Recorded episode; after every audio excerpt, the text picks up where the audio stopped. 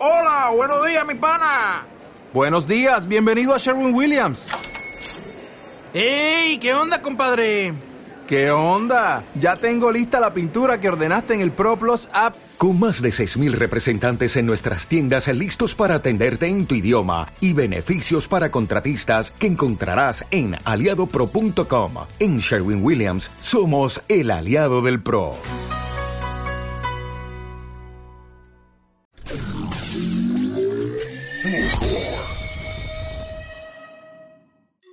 Todos tenemos un libro que nos vuelve lectores.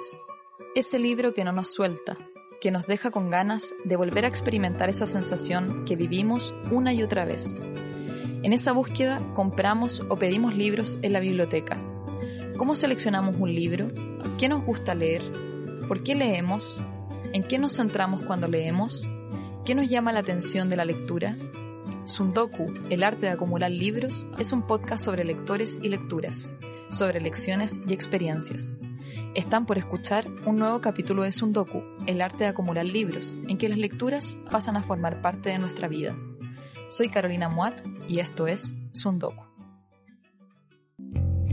En el capítulo de hoy conversamos con Loreto Casanueva, cofundadora del Centro de Estudios de Cosas Lindas e Inútiles, docente de literatura y doctora en Estética y Teoría del Arte.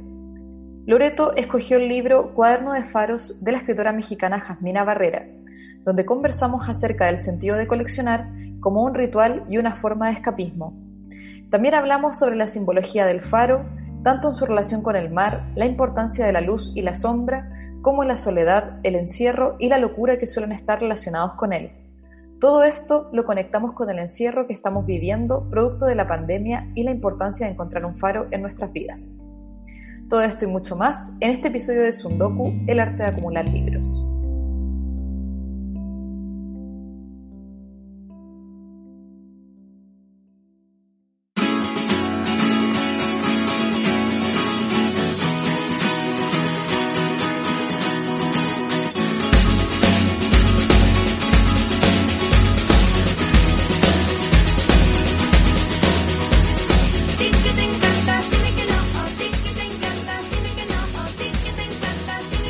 Bienvenidas y bienvenidos a un nuevo capítulo de Sundoku, el arte de acumular libros, programa que es posible de hacer gracias a nuestra casa radial eh, Lab y también a nuestro nuevo auspiciador eh, Les Amis Apoquindo con el mejor café testado por la misma dueña.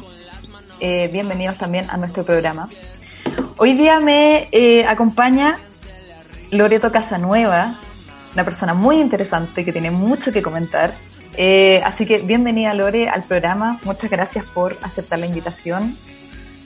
No, claro, gracias a ti por invitarme. Me siento demasiado honrada y, y feliz de, de, compartir contigo esta lectura. Sí, estoy muy entusiasmada eh, de mostrarle a, a los auditores eh, la lectura del libro que escogiste para hoy día, que es eh, Cuaderno de Faros de la escritora mexicana Jasmina Barrera. Y me gustaría comenzar el programa con la pregunta que le hago a todos los invitados, que es, ¿por qué elegiste este libro? Ay, eh, bueno, elegí este libro, yo creo que por dos razones.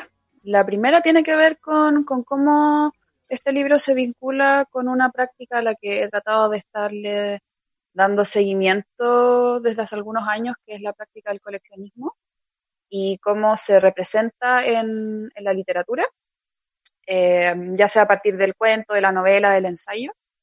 Y por otro lado, porque últimamente he sentido como mucha conexión con México y escritoras y escritores mexicanos. Entonces, es muy bacán como esa confluencia entre eh, una actividad que me gusta que aparezca representada en la literatura y por otro lado eh, este mundo nuevo que se me abrió no solo geográficamente sino que también como desde desde la escritura mm. eh, como sobre todo había estado leyendo mucho a Valeria Luiselli el último tiempo como me ha obsesionado entonces eh, a la Margot Glantz también y, y ahora eh, conocer a, a, la Jamina Barrera ha sido muy muy especial mm.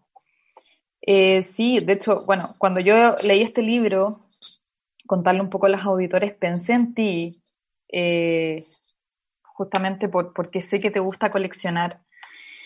Y me gusta mucho cómo la autora, en este libro, que es como una especie de híbrido, como, como entre ensayo, entre bitácora, eh, no sé, es, es como si se hubiera querido recopilar un poco experiencias de viaje, experiencias de lectura.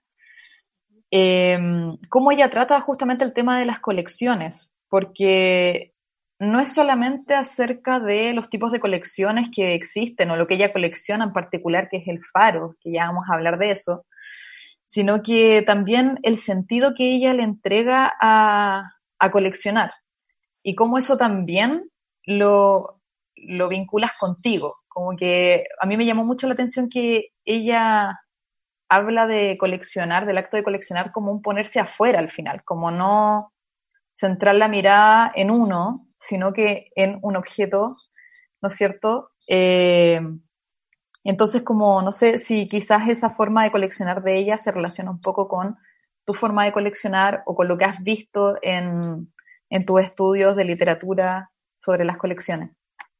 Mm. Sí, es bien interesante eso como de la, de la exterioridad del, del coleccionismo que aquí como que adquiere una dimensión súper particular porque justamente es coleccionar algo que no puedes aprender, pues, como mm. coleccionar un faro que es, que es un objeto que no te puedes llevar a la casa y que solo te puedes llevar eh, en forma de mapa, de guía, de souvenir.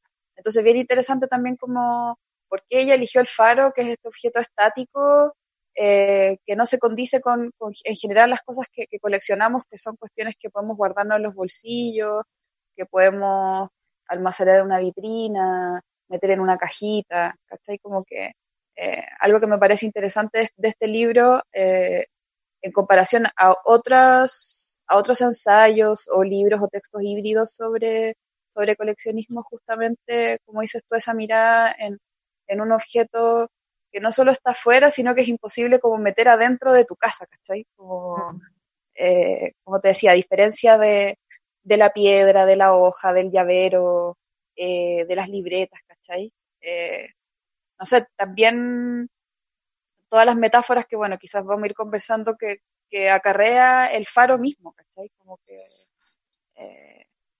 no es solo la práctica de coleccionar el, el, faro, sino que de coleccionar palabras que tienen que ver con el faro, de coleccionar cosas que tienen que ver con el faro, experiencias, como, no, yo quedé así encantada y, y, sentí como una pena muy linda cuando lo terminé de leer hace un par de semanas. Así como, ah. mm. Sí, de, de, mucha emoción, de, como que siento que es, es, un libro demasiado precioso. ¿Tú, ¿Tú coleccionabas cosas cuando eres chica? Caleta. sí, como que yo creo que lo primero que, que, me animó a coleccionar fue, siempre me acuerdo de esto, como, no sé, tengo que haber tenido como 5 o 6 años y encontré como una una piedrita como iridiscente afuera de mi casa, en la vereda, una cosa muy rara que todavía tengo guardada en algún lugar. Y fue como, uy, qué heavy tener esta, o sea, como que heavy esta textura, esta cosita chiquitita que me la puedo guardar en cualquier lugar. Y como que de ahí, no sé, pues igual me puse a coleccionar cosas de moda en los noventas como esquelas, servilletas, eh, llaveros. O sea, tuve una colección de llaveros súper grande. Eh, tuve una colección de esquelas muy bacán que se me ocurrió vender sé por qué. Eh, tuve una colección de Al menos la vendiste, bueno. pero eso es como muy anti-coleccionismo, pues. Pero, mm, y, y claro, coleccionismo de servilletas, que de hecho es algo que sigo haciendo. De, de, hecho, yo creo que lo que más he sido persistente en el coleccionismo ha sido el coleccionismo de servilletas. Sí. ¿Y, y, ¿Y, tú crees que en tu propio acto de coleccionar hay algo de, de evadirte a ti misma? Espejeándote con la, con la autora, digo yo. sí, yo creo que sí. Y sabes que yo creo que puede ser una evasión de mí misma, pero yo creo que sobre todo una evasión del tiempo presente. Mm. Eh, no, es que, no es que no me guste el tiempo presente, casi como que, de hecho, como que soy muy, muy fan del, del presente, no sé si de este presente terrible que estamos viviendo, pero como del presente en sí. Mm. Pero, pero interesante es esa idea como de elevación porque, claro, no sé, por ejemplo, en coleccionar servilletas hay una cosa muy nostálgica, ¿cachai? Como de, sobre todo colecciono servilletas de restaurantes, eh, de bares, ¿cachai? Eh, eh, no, no servilletas de, de con las que te serví algo en tu casa, ¿cachai? Sino que las servilletas de, de los restaurantes y, y eso, y, además hay cada vez menos restaurantes que tienen servilletas, ¿cachai? Entonces como que, no sé, siento que hay algo en ese objeto tan frágil y medio inútil también, porque hay servilletas de esas que no sirven para nada, eh, que me da como una nostalgia de otro tiempo, como por los colores, los logos, no sé, pienso por ejemplo en las servilletas de Buenos Aires, ¿cachai? Que son como mis favoritas porque son las más hermosas y las más inútiles de todas, ¿cachai? Entonces sí, como que siento que evado a un tiempo en donde el diseño de servilletas tenía algo que ver como con la identidad local, con lo casero, con lo manual, ¿cachai? Mm. En- Entonces, ¿pero qué tiene que tener una servilleta para que sea coleccionable? ¿Como el nombre del restaurante, así? Claro. Para mí Ah, sí. Ya. O sea, y de hecho, yo, o sea, cuando viajo, que tampoco es una cuestión que haga tanto, pero eh, si tengo la posibilidad de viajar, eh, igual tengo como una obsesión de cachar si es que el lugar al que voy a entrar a comer tiene una servilleta bonita. No. Sí, te juro. ¿Y la gente Eh, que hace que colecciona y eso? ¿Hay gente que te regala servilletas de sus Sí. viajes? Sí, de hecho, el, el año pasado que, que estuve en Buenos Aires, una amiga me regaló, no sé, como 100 servilletas que había estado recolectando eh, Oh. para mí. Eh, y fue súper bonito. Y después caché como, oh, caleta de esas servilletas, yo también las tenía en mi colección y otras no. Y también sentí como una incomodidad, así como, como que igual algo que me gusta de coleccionar es haber estado ahí, ¿cachai? Que es un poco, que es un poco lo que le pasa a la Jasmina Barrera, que es como, Mm. claro, ella viaja a los lugares, contempla los faros con sus propios ojos, pero además recibe estos regalos de los demás que acompañan esa práctica coleccionista, pero yo estoy segura que, que el valor, que el mayor valor está en el objeto que tú te trajiste, ¿cachai? Como que tiene que ver con tu experiencia más presencial. Los demás como que orbitan, siento. Eh, y, y Igual son- eso, tienen como una cosa más afectiva también, ¿cachai? Como de, de que tu amigo o tu amiga se acordó de ti en ese viaje y se acordó que a ti te gustan los faros, o en mi caso se acordó que a mí me gustan las servilletas. Pero hay una Mm. cosa así como de la obsesión del, de la coleccionista que es como, ay, en realidad yo quiero coleccionar lo que yo recolecté, ¿cachai? Es que al final igual lo que, lo que tú dices es muy importante porque siento que tiene que ver con lo otro que menciona ella, que es eh, con la experiencia que se acumula al, eh, no sé, coleccionar algo. Entonces, como tú dices, justamente la experiencia que ella tiene, no solamente al ver el faro, o sea, también lo que ella menciona en, este, en estos ensayos son el trayecto hacia el faro, o sea, descubrir ese faro, saber a dónde se va a dirigir, después el trayecto que implica estar ahí, ese momento, o sea, eso son muchas cosas. ¿eh? Al final lo que tú, lo que tú mencionas como no es entrar a un restaurante y agarrar una servilleta, es como saber si es que en ese restaurante hay una servilleta bonita, dirigirte a ese lugar. eh, o sea, al final no es solamente el objeto en sí, sino que me imagino que viene cargado también de una, de una experiencia detrás. Y uno también Claro. va acumulando eso. Sí, totalmente. Y claro, en, en mi caso también tiene que ver con esa cosa infantil, pues, de, no sé, pues, cuando chica no podía ir a los restaurantes yo sola, pero iba a cumpleaños, pues, y era muy de moda en los 90 como la servilleta, no sé, pues, de Sailor Moon, ¿cachai? Entonces, como que yo no usaba la servilleta, obvio que no, me la, me la guardaba. Claro, y me imagino que después cuando ves tu colección de servilletas, te acuerdas o vuelves a esa experiencia de cómo la conseguiste. Que no es lo mismo si alguien te la regala, po. o sea, bueno, obviamente ya, bonito que me la haya regalado Pepito, pero claro, no es, no es esa misma sensación de que estuviste en ese restaurante Claro. y Es agarraste como esa una bitácora. Al final Sí. como que podéis reconstruir un, una, un trayecto de un viaje a partir de las servilletas, ¿cachai? Como en vez de anotar que estuviste en tal café, Mm. está la servilleta también como, como testimonio, como calendario, no sé, ¿cachai? Sí, siento que es igual es como muy diógenes, como que pienso, cuando era chica yo era así igual, cuando, no ni siquiera chica, cuando era como adolescente, y cuando uno se empieza a cambiar de casa, siento que empieza como a revisar mucho es- esos objetos que uno va guardando. Y una vez abrí una caja y de repente encontré unos palitos de sushi de la primera cita que tuve con el primer pololo que tuve. Yo como, no. como, ya. Después me volví minimalista y lo boté todo. eh, pero sí, eh, me, me, parece muy interesante lo que, lo que decías como de, de lo que decía ser igual eh, Jasmina, de que es coleccionar faros. O sea, claro, no es algo que uno como que pueda llegar y yo, yo siento que al final es, elige algo que no se puede hacer, como que nunca se puede como completar y ella lo sabe, o sea, lo menciona de que es una colección que siempre va a estar incompleta, porque nunca va a poder conocer todos los faros del mundo. De hecho, al final los faros que ella menciona en este libro son los faros que están cerca de, de su casa en Estados Unidos. Bueno, ya hay un par de unos otros viajes, creo que uno en Europa. Claro. Eh, pero claro, no es como, bueno, puedo ir a visitar todos los, los faros de, de, la vida, y más encima porque hay faros que ya no existen. Claro. Eh, claro. Mm. Eh, entonces, ahí me gustaría también que habláramos, y, y lo esbozaste un poquito al principio, de, de las metáforas que, que también este, rodean esta idea de faro, porque al final no es que ella coleccione cualquier cosa. O sea, igual claro. el faro tiene una connotación. Uh -huh. y, y, eso me parece muy interesante. No sé qué, qué pensaste tú respecto a eso. Oye, he pensado un montón de cosas y sobre todo como por el contexto también que, que vivimos. Pues. O sea, claro, lo primero es que es esta, que es como coleccionar objetos arquitectónicos, que cómo, cómo haces eso, ¿cachai? Lo haces a través de la escritura, a través de, a través de la fotografía, porque es un objeto que no puedes trasladar.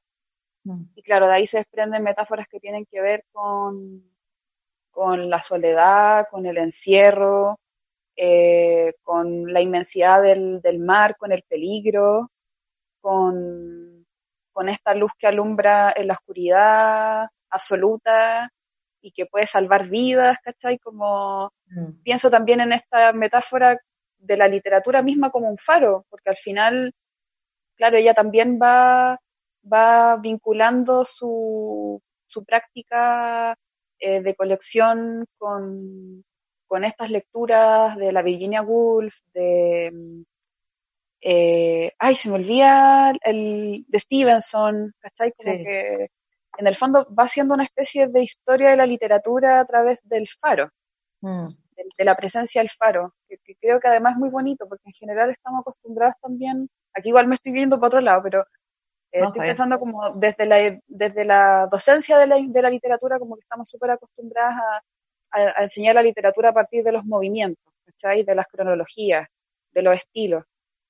Y encuentro que es bonito también aprender de la literatura a partir de la presencia persistente de un objeto, ¿cachai? En este caso, de, de cómo el faro ha atravesado toda la historia de la cultura y por ende toda la historia de la literatura. Entonces, desde Homero hasta Virginia Woolf, hasta Jasmina Barrera, que también en su cuaderno de faro se instala como en una tradición literaria del faro, ¿cachai? Claro.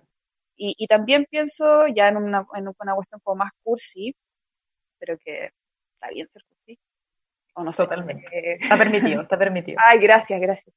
Eh, estoy pensando, claro, como la literatura como faro, no solo de entender la historia literaria a partir del faro, sino que, puta, de cómo los relatos nos iluminan en momentos tristes, en, en momentos de desolación, cómo hay una fuente de luz cuando uno se enfrenta a ciertos relatos, ¿cachai? Mm. No sé, para mí Cuaderno de Faro fue una fuente de luz, por ejemplo. Eh, porque efectivamente me acompañó en un mes eh, complejo, en, en, un escenario universalmente complejo, eh, y como que me volvió a, a, conectar con, no sé, las ganas de escribir, las ganas de coleccionar, las ganas de viajar, porque además eso es como sí. un, una obra sobre viaje, ¿cachai? En un mm. momento en que estamos en, encerrados, en, en, un momento en que una es como el faro. Claro, al, al, ¿cachai? Eh, sí y ahí está el mar que uno como que no puede sondear. Entonces, no sé, como que se me ocurren un montón de metáforas entre existenciales, literarias, cursi, que creo que son posibles de hacer a partir de este libro hermoso. No se puede pensar el faro sin el mar, porque son uno, pero a la vez lo contrario. El mar se expande hacia el horizonte, el faro apunta en dirección al cielo El mar es movimiento perpetuo. El faro es un vigía congelado. El mar es voluble. Un campo de batalla de emociones lo llama Virginia Woolf. El faro es un señor estoico, inamovible. El mar atrae desde la lejanía detrás de las dunas con su sonido. El faro llama con su luz entre la bruma y las mareas. El mar es la primacía del líquido. El faro es la encarnación del sólido. El mar, la mar, es femenina por antonomasia biológica y mitológica. El faro es masculino hasta por parecido fonético. El mar es imperio de la naturaleza, el faro es el artificio que en su digna pequeñez se lo opone. Página 25, cuaderno de faros, Jasmina Barrera. Sí, estoy muy de acuerdo contigo. De hecho, como que me pasó de, que me había leído este libro en el verano y, me gustó mucho y, tuve una experiencia de lectura como una experiencia de encontrar un libro que te sorprende, como, oh, en verdad esto me gusta, cómo se narra, etc. Pero después me pasó de tener que releerlo ahora para un taller de lectura y, y tomó otra dimensión a propósito del encierro. O sea, como tú dices, al final, en un momento yo lo leí estando en la, en la playa y después lo leí estando en un encierro. Mm. Y, y como que el libro en verdad tomó otra dimensión y, y justamente se, se, empezó a iluminar en, en otras cosas.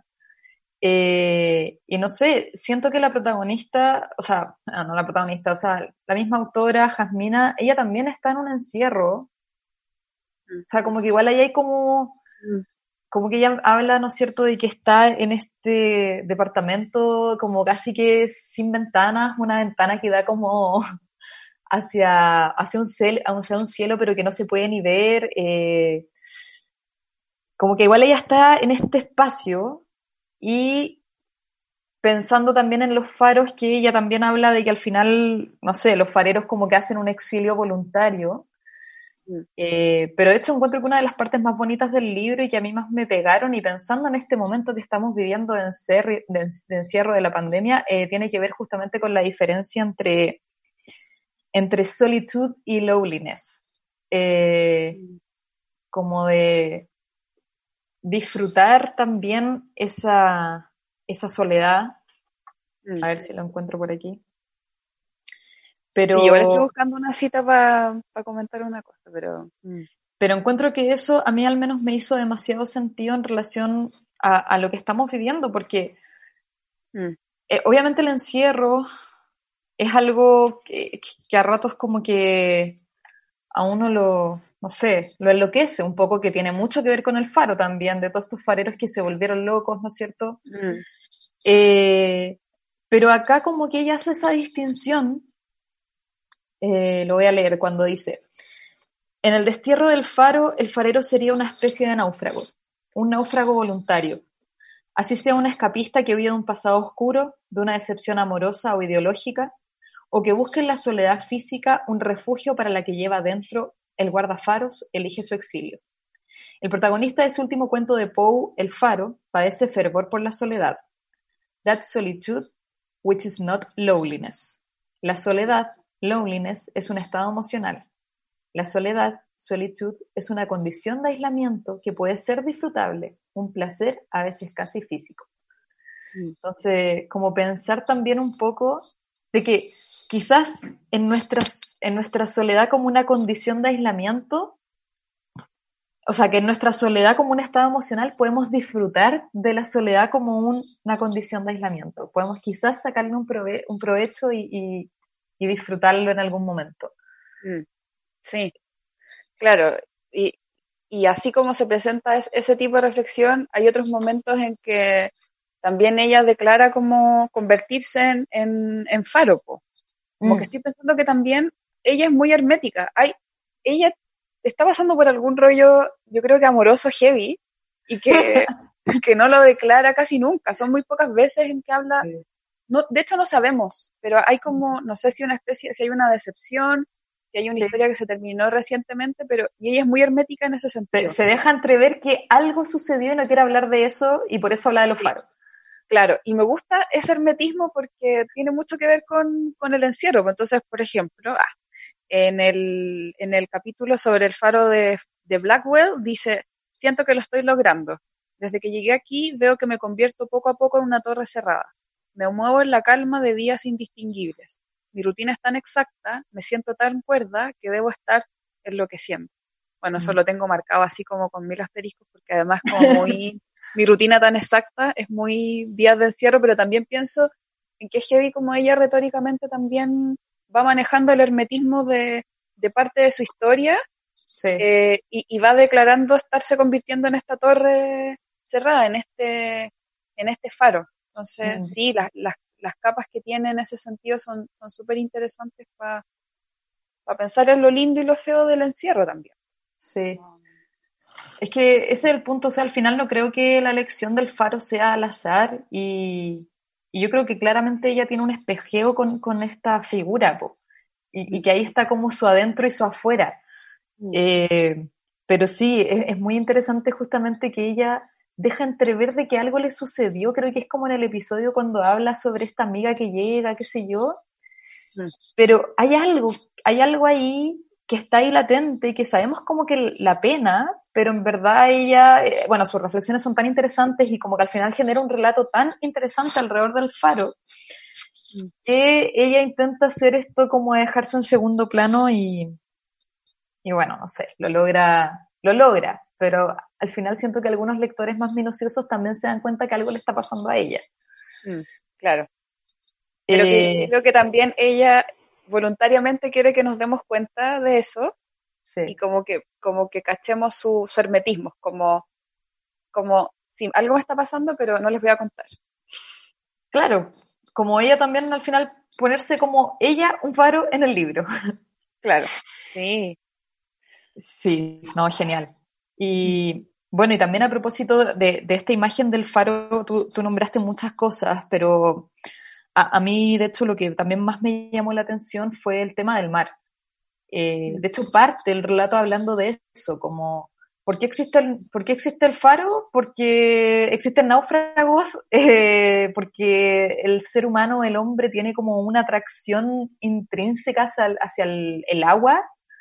Eh, y entonces como que faro y mar son indisolubles, son como opuestos complementarios. Mm. Eh, entonces, es- esa idea del agua que, que- que lo narra al principio, así como, a mí hay un- ya, ya me ganó como lectora, Eh, pero y después que va desarrollando, sigue desarrollando esta idea entre mar y faro, como que el mar representaba en la antigüedad la muerte, el abismo, la noche.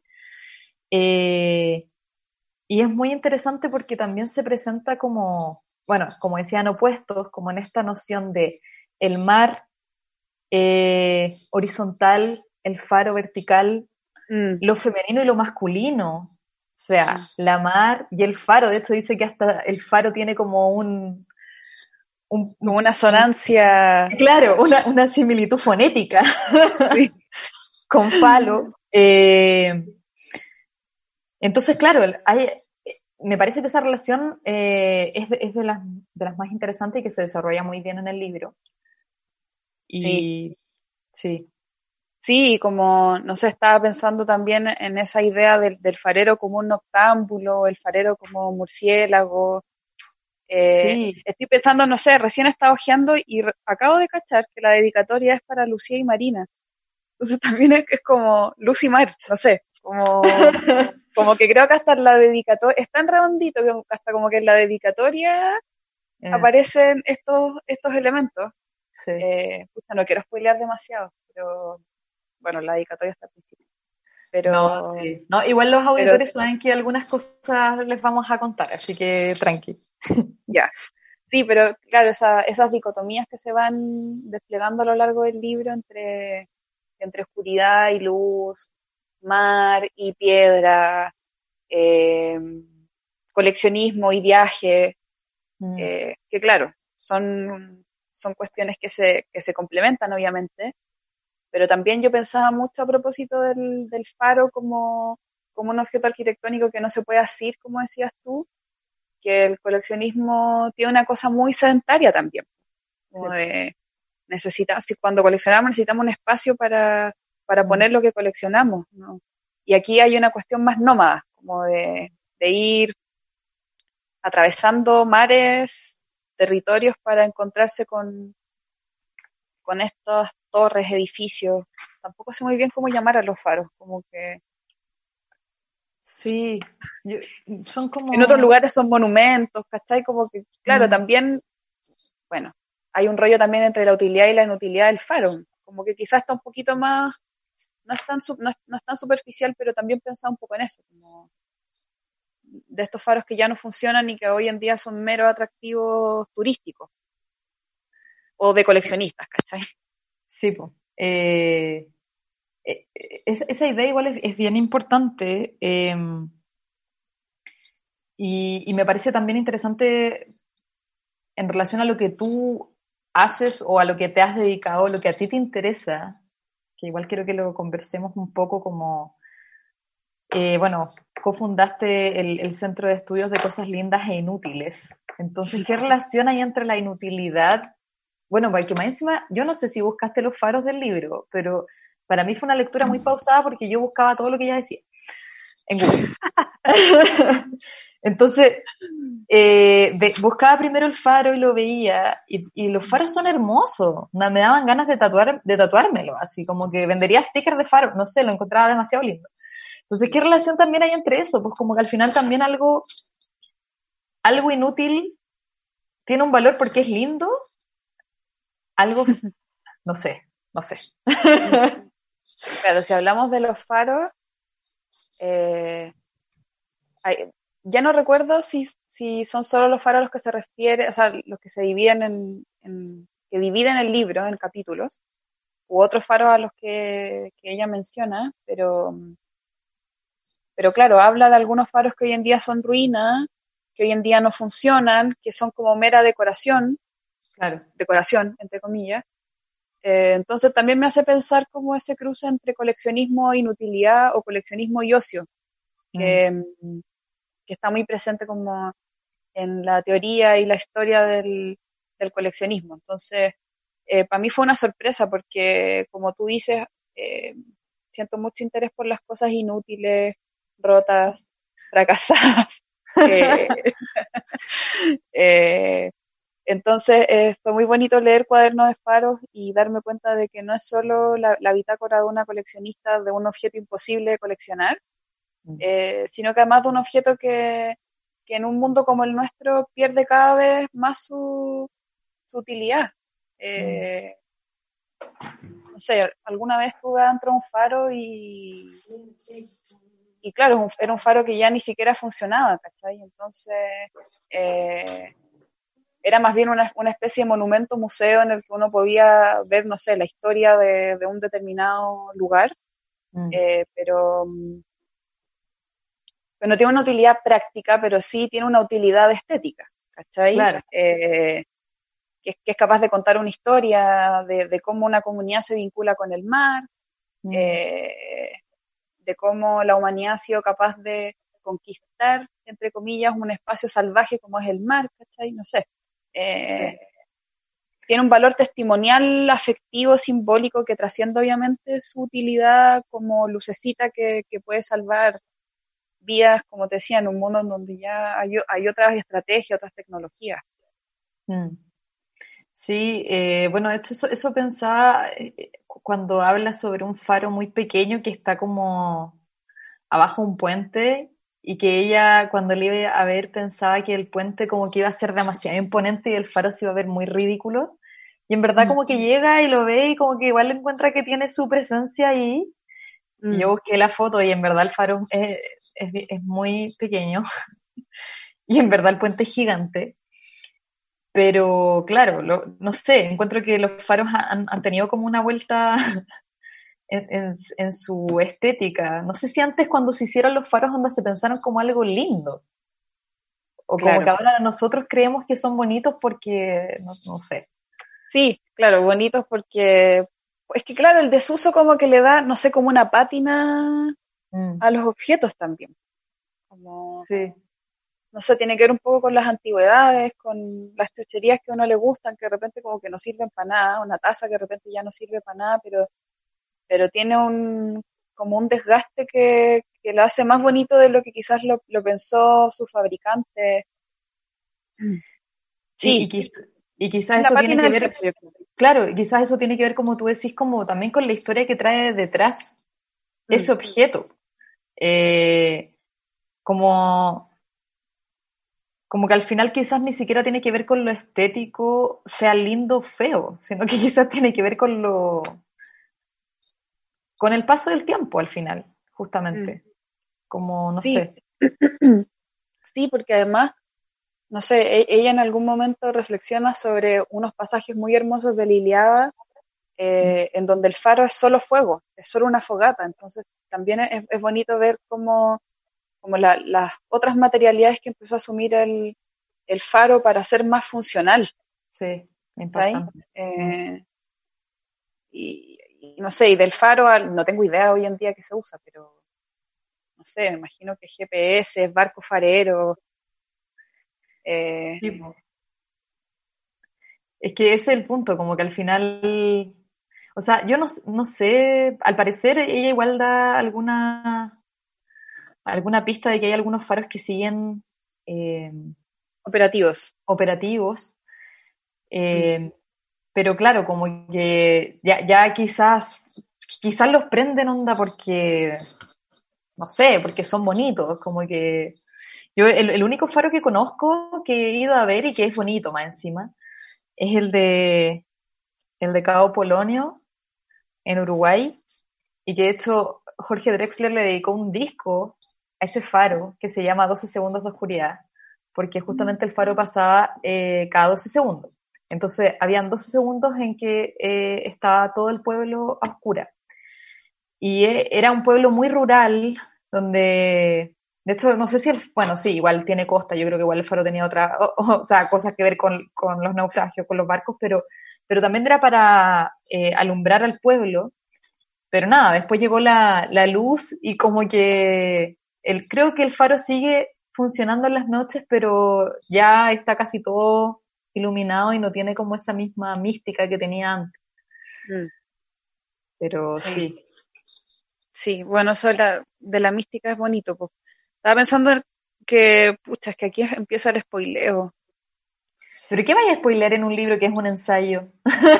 Sí, no, es que es como que pasan cosas, a ella le pasan cosas igual, pero eh, no sé, pues en el capítulo sobre el, sobre el faro de Blackwell se nos cuenta que está inactivo desde el 1940 y que la luz es decorativa, ¿cachai? Como que, mm. eh, no sé, bueno, es que además algo me pasa con el adjetivo decorativo en función con la colección, ¿cachai? Como que yo creo que también ahí ya empiezan como a, operar las obsesiones de una en las lecturas, como que le hay más vueltas de la que merece un adjetivo, ¿cachai? Pero, claro, pero bacán. También con los libros que no le gustan.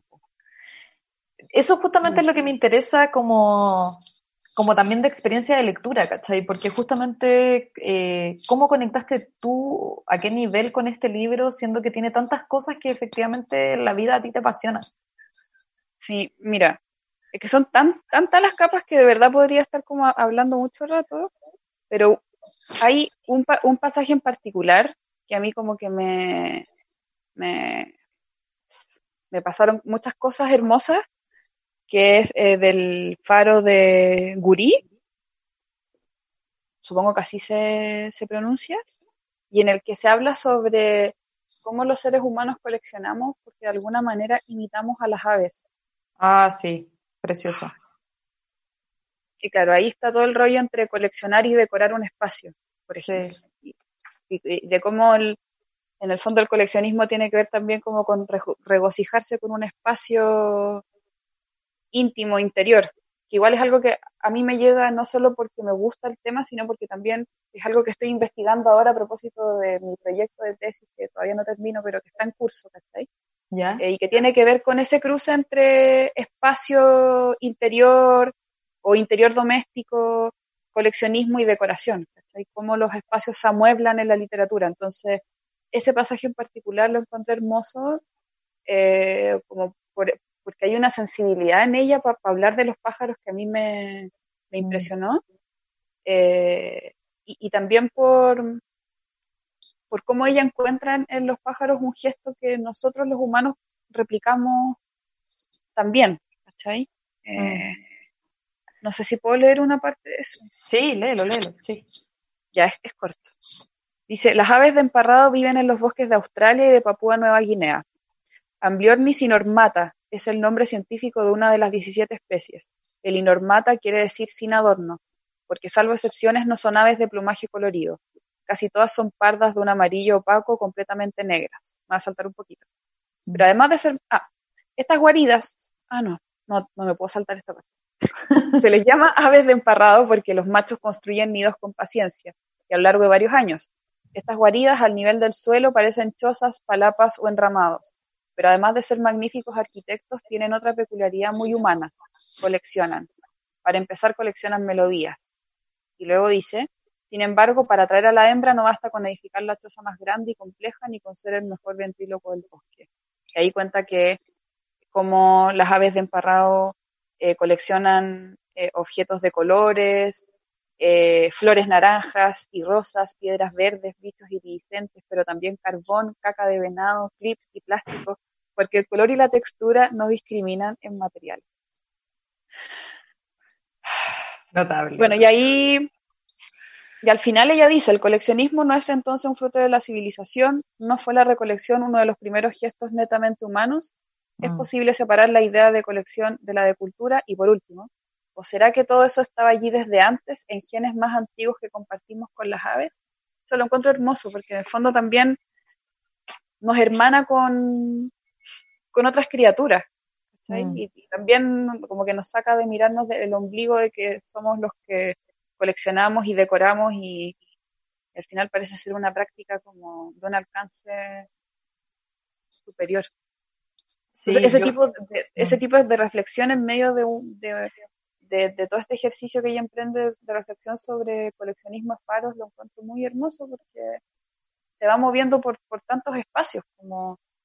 Nos fuimos a Australia en un momento, ¿cachai? Como a través de eso nos fuimos a Australia, a Australia no, a Papua Nueva Guinea, ¿cachai? Eh, a, pensar en los pájaros que coleccionan y luego nos lleva al sur de Francia y así. En 2011, Jonathan Franzen publicó un ensayo titulado Farther Away acerca del viaje que realizó una isla en el sur de Chile llamada Más Afuera. Ahora se llama Alejandro Selkirk y alguna vez la llamaron Isla de los Perros, pero prefiero llamarla Más Afuera, para depositar parte de las cenizas de su amigo David Foster Wallace. El propósito original del viaje era distraerse de una crisis personal observando aves endémicas. Franzen viaja por el mundo para mirar especies de aves de todo tipo. Las aves representan para él los restos de un reino en peligro de extinción, uno que los humanos hemos casi derrocado pero al que todavía le somos indiferentes. Ya no hay nada en la Tierra por descubrir, dice la voz del aburrimiento. Todo está ya en Internet, cada isla, cada ave, cada faro y cada civilización perdida. No hay para qué ir más lejos, si existe es googleable. Todo ha sido antes ya dicho, escrito intentado. Pareciera un mal de nuestros tiempos el hastío ante la totalidad que padecía David Foster Wallace y que junto con las crisis depresivas lo orilló al suicidio. Para Franzen, las aves son la escapatoria. Recuerda aún el día en que, mientras Wallace dormía una siesta, él estudiaba las aves de Ecuador para un viaje próximo y pensaba en la diferencia entre sus disgustos controlables y la tristeza incontrolable de su amigo. Franzen podía escapar de sí mismo en la alegría de las aves, y David Foster Wallace no. Coleccionar es una forma de escapismo. Al depositar la atención, el deseo y la voluntad en algo ajeno, en su belleza, su orden, su clasificación y acumulación, se evaden faltas y vacíos. El acto de acarrear puede ser tranquilizante en su repetición como un mantra. Ante el temor a la deriva, coleccionar. Coleccionar, por ejemplo, faros aporta una dirección por más arbitraria que sea. Se vuelve entonces una manera no solo de escapar, sino también de construir. Se puede crear mediante la huida. A David, a David Foster Wallace, ese faro que lo llevaba más afuera de sus propias adicciones y sus miedos era la ficción, hasta el momento en que terminó Infinite Jest. Esa broma infinita es la historia de una familia de genios en un mundo futuro, donde los años llevan el nombre de un producto y donde sin embargo muchas cosas siguen igual. La novela, de casi 2.000 cuartillas, es obsesiva en sus descripciones, en sus explicaciones químicas, médicas y matemáticas. No extraña que cuando David Foster Wallace terminó de escribirla haya perdido el rumbo. Su última novela, The Pale King, no estaba cumpliendo sus expectativas. Temía que la perfección se lo hubiera concebido solo una vez. Fue como si hubiera completado su colección más ambiciosa. La última realización del deseo es insoportable. Anula el motivo, aniquila el sentido. En la isla, Franzen encontró durante un atardecer perfecto el momento para tirar las cenizas de Wallace. Hacerlo entonces implicaba perder la oportunidad de observar el rayadito, un pájaro endémico que codiciaba agregar a su colección. Pero se dijo a sí mismo que estaba bien, que era tiempo de aceptar lo finito y lo incompleto y dejar ciertos pájaros sin ver para siempre. La habilidad de aceptar esto era la virtud que se le había negado a Wallace. Página 87, cuaderno de faros, Jasmina Barrera. Sí, yo como que sentí igual que viajé mucho cuando leí el libro. Eh, bueno, y aparte porque busqué todo en Google. De hecho, busqué los videos de los pajaritos que coleccionan. ¿En serio? Hoy ya voy a, voy a hacerlo. Eh, no sé por qué, como que hay veces que no, no, soy tan así, pero como que ahora necesitaba una, una visualidad de lo que estaba leyendo. Y, y nada, estos pájaros eran impactantes, pues entonces, claro, efectivamente como que iban haciendo e, esa choza, como, esa, como ese espacio, y claro, no sé, pues habían eh, pétalos rojos, pero podían haber tapas de Coca-Cola, así como, como todo, y habían de distintos colores, en distintos videos, eran demasiado hermosos, y se, te lo recomiendo y se lo recomiendo también eh, a los que nos escuchan cuando lean el libro, por favor busquen ese video, es lo máximo, como que es algo que te hace feliz. Y justamente tú dices como eso, como no somos los únicos, eh, bueno, partiendo la, recolección fue algo como muy primitivo, muy intuitivo de nuestros ancestros, entonces como que al final quizás justamente coleccionar es, está en nuestros genes, está en nuestro ADN y, y no sé, eh, me, me, gusta esa, esa pregunta como ¿Es posible separar la idea de colección y cultura como, mm. no sé? Yo tenía marcada la misma parte y de hecho eso que leíste del color y la textura no discriminan en materiales, estrellitas, estrellitas. Sí, no, hermoso. Hermoso. Y, y ahora que lo conversamos, claro, al principio parece como, oh, ella está vinculándose como coleccionista con estas aves que viajan que, migran, no sé si migran, pero que, viajan, que vuelan, pero también está reflexionando sobre un ave que construye un espacio arquitectónico, pues entonces, de no, como que de alguna manera igual nos lleva a la idea del, claro. de este espacio arquitectónico sólido, humano, civilizatorio que vendría siendo el, faro, ¿cachai? Mm. Eh, sí, no, ese pasaje yo, yo siento que es crucial.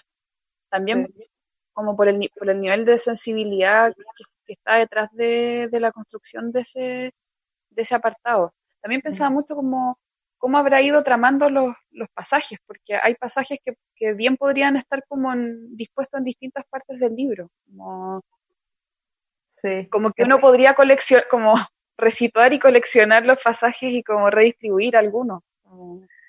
Siento que tiene esa soltura también el libro, a pesar de que cada capítulo está dedicado a un faro en particular. Mm.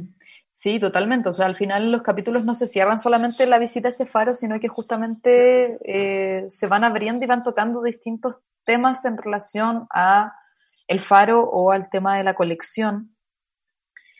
Eh, y que por eso al final, como lo mencionaba al principio, quizás es un libro que también colecciona experiencias y viajes y lecturas, como el propio libro es como un objeto de colección de distintas cosas, no sé, es como, como una meta colección. Totalmente, sí, totalmente. Eh, sí, pues, o sea, una colección de palabras, hay un montón de, de ejercicio etimológico detrás, mm. eh, de, de, vinculación con, con, con, otras experiencias de recolección o colección, eh, de cit, colección de citas, de de obras que hablan sobre Faro. Eh, diario de vía al final, que es sobre junio. Ahora que lo está hojeando, la parte al final empieza el 24 de junio. No. Ay, sí. Estamos Día muy importante. Sí. Estamos demasiado en, consona- en consonancia con, con la Sí, autora. sí, claro. Mientras grabamos Claro, este claro. capítulo y leemos este libro. Sí, el último capítulo, Faro de Tapia, eh, Mm. da cuenta de un cuaderno de viaje en junio, a fines de junio. Y eso, y eso igual es interesante como en, en un momento donde ya habla justamente de las distinciones entre bitácora, cuaderno, eh, Mm. etcétera. Y claro, eh, y de que nos sitúa en el tiempo al final. O sea, también pensaba eso a propósito de- del encierro. Pensaba como, bueno, quizás en estos días que son todos iguales, eh, en las horas, sobre todo en invierno, que oscurece tan, tan temprano y como que todo el día es casi igual, sobre todo estos días nublados en que hay como un mismo color y en verdad podrían ser las 10 de la mañana o las 6 de la tarde o no sé. El escribir y el acto de llevar una bitácora te sitúa en el tiempo. ¿Y qué es lo que ella menciona en relación a la bitácora de un marinero, de un ingeniero, de un farero? O sea, es una lista de observaciones con hora, qué sé yo, que te van situando en el espacio y en el tiempo, como que al final te hacen igual habitar el presente, Sí, el presente del que hablábamos al principio. sí. Sí, que un ejercicio necesario en este momento, porque estamos tan acostumbrados a pensar en qué, qué vamos a hacer en tres semanas más, en cinco meses, en un año, y, y claro, un, un libro como este eh, es una bonita manera de, de apreciar lo único que tenemos, porque finalmente el ahora, por súper cliché y cursi que pueda sonar. Entonces, claro, es, es linda esa, esa reflexión que ella va tejiendo y de las elecciones que va tomando, cómo, este cuaderno de faros también se va modulando y, y modificando según lo que ella va sintiendo y también como todo un ejercicio de pensar los verbos. Me acuerdo cuando ella dice como que heavy, cómo escribo en pasado o escribo en presente Sí. respecto a cierta experiencia o cómo el, el, el tiempo de Stevenson me parece como que siento más empatía por el tiempo de Stevenson que por mi tiempo. Eh, sí, es, es preciosa la reflexión sobre el tiempo y tiempo, soledad, encierro, como una constelación muy, Mm. muy rica en, a lo largo del, de la colección de textos. Mm. Sí, y de hecho lo menciona también, eh, dice, cuando el tiempo es indefinido, el calendario y el reloj se vuelven indispensables para evitar la parálisis. Por eso la bitácora o el diario es un referente constante, única herramienta contra el tedio. Cada día menos una cruz más sobre el papel. A falta de un interlocutor, en el diario es posible construirse en el tiempo de la narración. Mm, Oh. no, eso es precioso. Hay que escribirlo como Sí, dejarlo en un papelito y pega- pegarlo como en el espejo, tenerlo en el velador a mano. Sí, encontré que era una reflexión, es que sobre todo esa, en esta relectura, eh, ese momento y el de la soledad me llamaron mucho la atención eh, por lo que estamos viviendo, como, como no sé, de- quizás de darle un poco la vuelta a este, a este encierro, a este exilio no voluntario Mm, que, que estamos viviendo. Eh, y qué más bonito que, que escribir, que observar, que, no sé, quizás justamente buscar el placer en el, en el espacio que habitamos, como, no sé cómo, pero quizás inventando estas cosas, como coleccionando experiencias del día a día nomás. mm. Sí, Eh, como un ejercicio más, más perequiano, más infraordinario de lo cotidiano, sí, sí, totalmente. Coleccionar luces, como no sé cómo te llega la luz a tal, como decís tú, como matices de luz, eh, hojitas que caen, las sí, cosas nuevas que, apre- que aprendió tu gato, tu gato.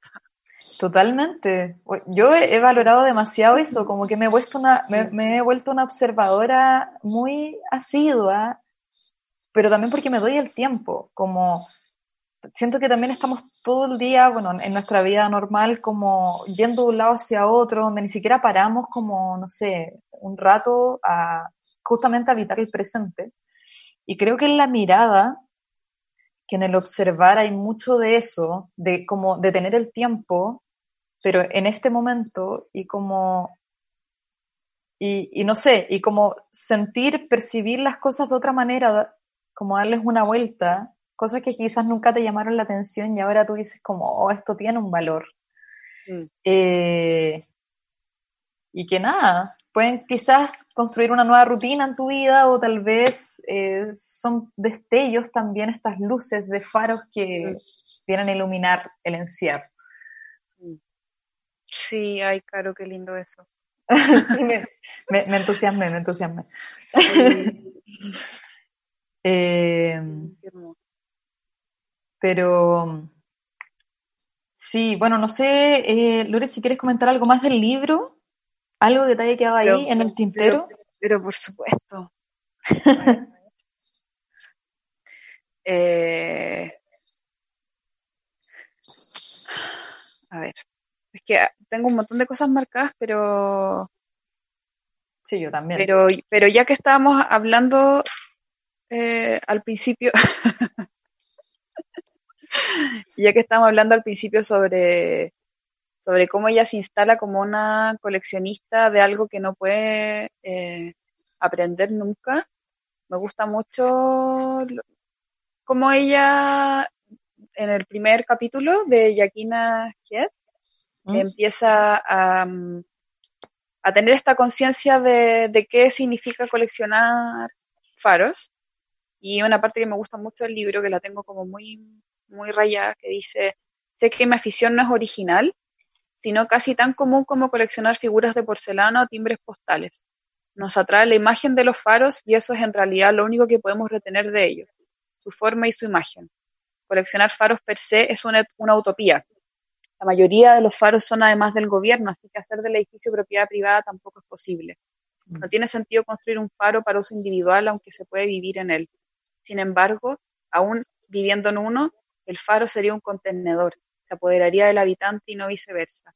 Hay un aspecto perverso de la pertenencia según el cual el dueño de un objeto es quien puede apartarlo de los demás, esconderlo y resguardarlo para su disfrute personal, pero no es posible adueñarse por completo de un faro porque su función es guiar a otros, dirigir a otros. Si se apagara su luz o se la ocultara, dejaría de ser un faro, quedaría reducido al puro cascarón.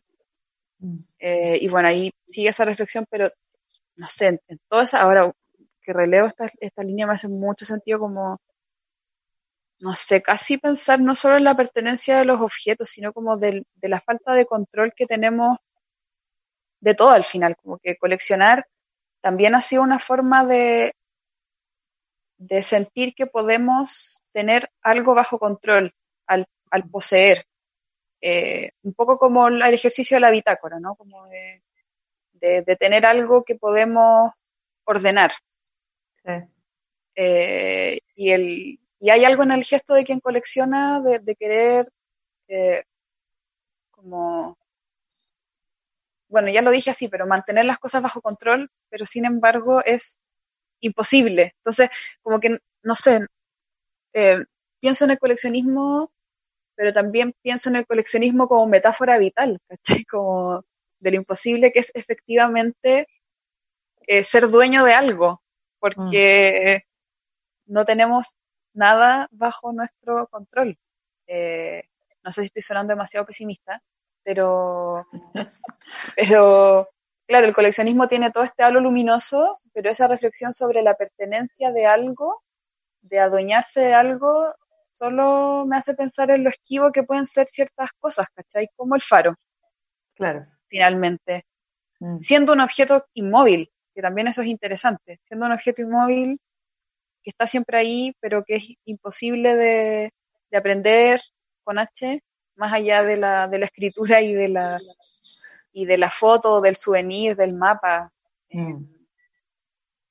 Sí, y, también a propósito de lo que decías tú de habitar el presente, claro, también eh, hablar de faro es hablar de hábitat, de, un hábitat a veces hostil, Eh, y, claro, eh, la reflexión que hacías tú es muy bonita porque también nos da cuenta de cómo eh, con serenidad es posible también vivir ese espacio aparentemente hostil con, con, mayor, con algún placer, con, mm. con alguna dirección. Sí. Como de, de, ver algún faro en algún lugar, como, no sé, yo, yo veo el faro, yo veo el faro, lo veo así, uno se demora en llegar, pero, pero como pensando en la pandemia, mm. veo, veo algún faro a cierta distancia. Sí, yo, yo creo que todos al final tenemos un faro. Eh, o sea, yo creo que al final la obsesión es algo también muy intrínseco del ser humano. Así que yo creo que todos tenemos una obsesión Mm. Quizás no todos la llevamos a cabo y no todos como que coleccionamos eh, como tan prolijamente, no sé. Pero, pero sí, me gusta esa idea de que al final puede haber un destello, un faro ahí que, está y que nos va a hacer quizás más placentera eh, este, encuentro. Sí. Y, también creo que, nunca se apaga. Sí, pero también creo que al final eh, lo que uno colecciona también es muy reflejo de uno. Mm. Eh, entonces también creo que ahí hay, hay una noción de perspectiva, como cómo me pienso yo en relación al objeto, al objeto que estoy eh, coleccionando, lo que sea. Y eso, eso es interesante, por eso yo decía que al final el momento que ella está viviendo cuando escribe este libro, que al parecer es de encierro, tiene mucho que ver con eh, esta imagen que a ella la obsesiona, que es el faro. Y, así que sí. Así mm. que nada, Lore, antes de que se nos vaya todo el tiempo. Ay, no, eh, está muy entretenido. Eh, agradecerte por tu lectura tan interesante. Ojalá que la gente que nos escucha se haya motivado a, a leer el libro que yo en lo personal creo que tiene una edición hermosa, que Montacerdos hizo un gran trabajo. Mm, y, sí, es Y la verdad es que no está caro en las librerías, así que ojalá que se animen. Eh, y antes de, cerrar esta, esta, sesión de lectura, quería eh, que siempre les pido a los invitados que por favor recomiendan un libro para que siga este círculo de lectura con los auditores. ¿Qué te gustaría recomendar? un libro que tengo aquí a mano. ¿Cuál? Eterna Juventud de César Aira. Oh, qué hermoso. De Weathers. Eh, se publicó el 2017. Es una novela cortita que tiene 77 páginas. Eh, y para mí ha sido una novela súper importante porque, bueno, me abrió mucho el mundo a César Aira, que es uno de mis narradores favoritos, que de hecho tiene un cuento sobre servilletas, bonaerense, o porteña tendría que decir, sí, claro. Eh, no sé. Em, y, y es un libro sobre un mapuche argentino de la Patagonia que colecciona unos objetos que al parecer son unas piedras a las que las llama cabecitas parlantes. Eh, y, es, una, una novela preciosa en la que no pasan muchas cosas, sino que más bien asistimos al, a todas las reflexiones de, de, su protagonista que se llama Eterna Juventud, que va en busca de estas piedrecitas preciosas eh, en distintas cuevas de, de, la cordillera de los Andes. Y, y cómo se enfrenta a sus amigos de su comunidad que, encuentran que lo que hace es lo más inútil del mundo. Eh, y él defiende persistentemente su ejercicio coleccionista, pero también de recolección. Como que siento que cuando estaba leyendo Cuaderno de Faros me acordaba mucho de Eterna Juventud, sobre todo a propósito del pasaje de las aves. Mm. Porque creo que fue el, pasaje sobre las aves coleccionistas el que me llevó a pensar con más fuerza en Eterna Juventud de, de César Aira. Y claro, ahí a diferencia del faro, que es una cuestión como eh, inmóvil, eh, que tiene, que está delimitada, que tiene una frontera. Acá estos objetos que colecciona Eterna Juventud, claro, se llaman cabecitas parlantes, parecen piedras, pero en realidad pueden ser cualquier cosa, como que mm. eh, el, narrador deja muchísimo espacio para que uno como lectora eh, explore y defina qué es eso que él llama cariñosamente cabecita parlante. qué hermoso. Una preciosa. Preciosa, altamente recomendable si les interesa, creo yo, eh, entender cómo la literatura eh, da cuenta de prácticas coleccionistas. Además, siempre pienso, no sé, como una cosa súper ñoña, que, que, leer y coleccionar tienen el misma, la misma raíz. ¿Cachai? Como ah, ¿sí? mismo vienen del mismo verbo latino. Recolectar, coleccionar y leer. Entonces, como que creo que leer literatura sobre colecciones como mm. una doble lectura o una doble recolección. Claro. Oye, buenísimo, anotado en la lista. Eh, suena, suena muy interesante y muy en la línea de lo que estábamos hablando, así que me parece una, una muy buena recomendación. Así que muchas gracias, Lore, de nuevo por eh, acompañarme el día de hoy. Eh, no sé si es que quieres que los auditores te sigan en alguna red social o conozcan tu trabajo. ¿Qué quieres que sigan? ¿Qué, quieres decir? No, primero darte muchas gracias por, por el espacio, por la conversación hoy día, me, pone súper contenta. Eh, y me gustaría que siguieran lo que hacemos en Secli. Eh, nos pueden visitar en, bueno, tenemos Instagram, tenemos Twitter eh, y nuestra página web eh, seclirevista.com. Tenemos que admitir que desde el estallido social, pasando por la cuarentena, se nos ha sido medio difícil mantenernos eh, activos, activas pero somos una plataforma de difusión sobre la cultura material y los objetos y estamos felices de, recibir sus lecturas y sus colaboraciones. Así que. Increíble. Feliz. Eh, buenísimo. Sí, muy recomendado. De hecho, bueno, la Lore tiene ese espacio con, con la Javi, que fue nuestra primera invitada. Así que para los que ya escucharon el capítulo de la Javi, era el de la Lore, onda, no pueden no visitar la página y enterarse qué es lo que están haciendo las chiquillas. Eh, a mí me pueden encontrar en arroba Carolina Muat, al podcast en arroba Sundoku Podcast, eh, nuestra casita radial en arroba Fulgorlab y nuestra auspiciadora eh, arroba Lesamis Apoquindo. Así que muchas gracias y con eso terminamos por hoy. Gracias, Caro. Un abrazo. Un abrazo grande.